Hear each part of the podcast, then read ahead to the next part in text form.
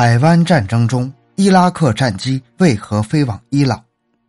一九九一年一月十七日，海湾战争打响之后，以美国为首的多国部队每天出动七千架次飞机，对伊拉克军事战略目标进行狂轰滥炸。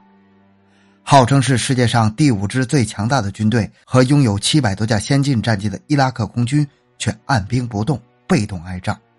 不仅如此，从一月二十六日开始。先后有一百多架飞机纷纷飞往邻国伊朗，伊军这一举动引起世人极大的兴趣和猜测，人们不禁要问：在这战火猛烈的燃烧之际，伊拉克战机为何不迎头起飞，痛击敌机，却远走高飞呢？这究竟是阴谋还是阳谋呢？是出逃还是避难呢？是厌战还是保存实力呢？到底有多少架飞机外飞？他们的最终命运如何？至今，这一系列的疑团尚萦回于人们的脑海之中。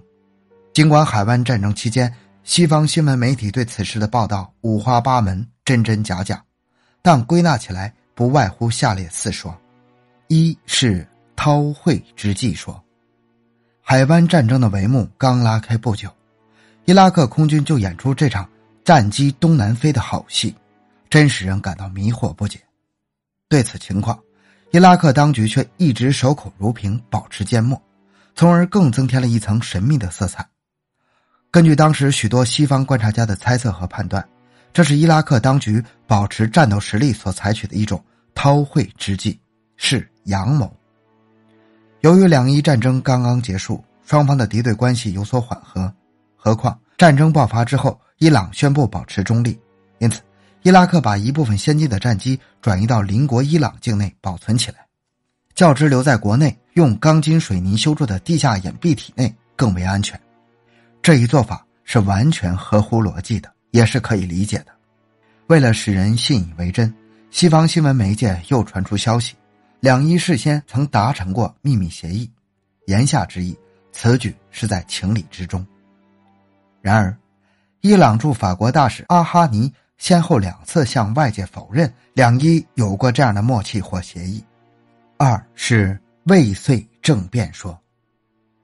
长期以来，美国一直把伊拉克萨达姆政权视为眼中钉、肉中刺。伊拉克入侵科威特和海湾战争爆发后，美国更是盼望伊国内发生内讧或政变，以此推翻萨达姆政权。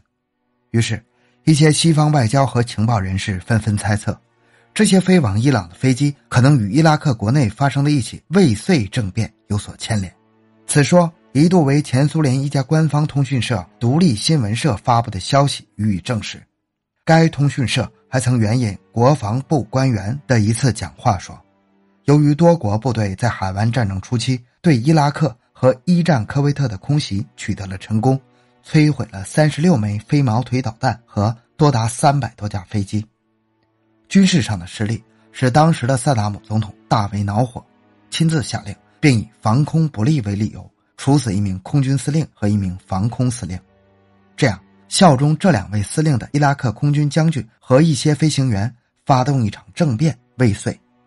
东窗事发后，这些飞行员纷纷寻找机会假机出逃，飞往伊朗寻求避难。英国军界人士认为，此说无法确认，不过又说。据有关部门报道，萨达姆确实已对那些不听招呼的军官采取了果断的突然行动。可是不久，前苏联国防部发言人又急忙否认了独立通讯社发表的政变说，而声称这是对伊拉克发动的一场心理战。这样一来，未遂政变说成了无稽之谈。然而，事情并未到此结束。一九九一年二月九日。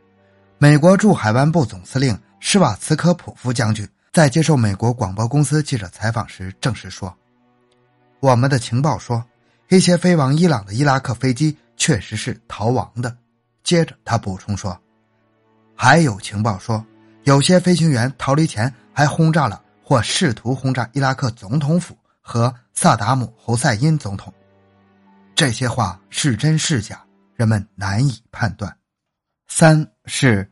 厌战开小差说，海湾战争期间，美国施展了两手政策，一手军事打击只在于摧毁伊军国防力量，另一手攻心为上，开展心理战。据说开战头一天，美军和多国部队曾向驻科伊军投了一百万份传单和数以千计的微型收音机。此后又在伊境内投下了数百万份传单，大打心理战，以此动摇和瓦解伊军斗志，敦促他们逃亡或投降。这几两多多少少收到了一些效果。据说，沙漠风暴开始后，美国空军诧异的发现，他们几乎遇不到任何伊拉克战机的拦截。一名空军中校说，在他出击时曾与伊空军邂逅相遇，但令其不解的是，对方往往调转机头就跑，无心恋战，有时至多乱打几枪，随即逃之夭夭。所以，美空军人员认为，伊拉克空军面对强大的。多国部队的空袭感到战胜无望，与其白白送死，不如三十六计，走为上计，从而不排除他们是临阵逃脱、开小差的可能性。四是留作反击说，伊拉克战机接二连三飞往伊朗一事，对执行沙漠风暴的美军来说，他们的心情是十分复杂的，可谓喜忧参半。高兴的是。多国部队空军的地毯式轰炸产生了效应，使伊军数以百计的被困在地下的先进战机无法起飞迎战，只有出逃求生。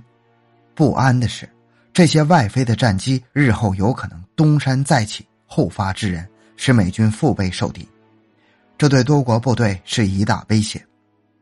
但是这一担忧是多余的，因为事后证明，伊军战斗机并没有做出这一惊人之举。至今。